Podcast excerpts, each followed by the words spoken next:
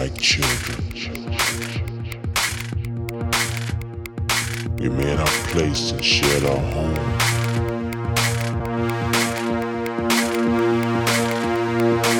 House in our heart, our cornerstone.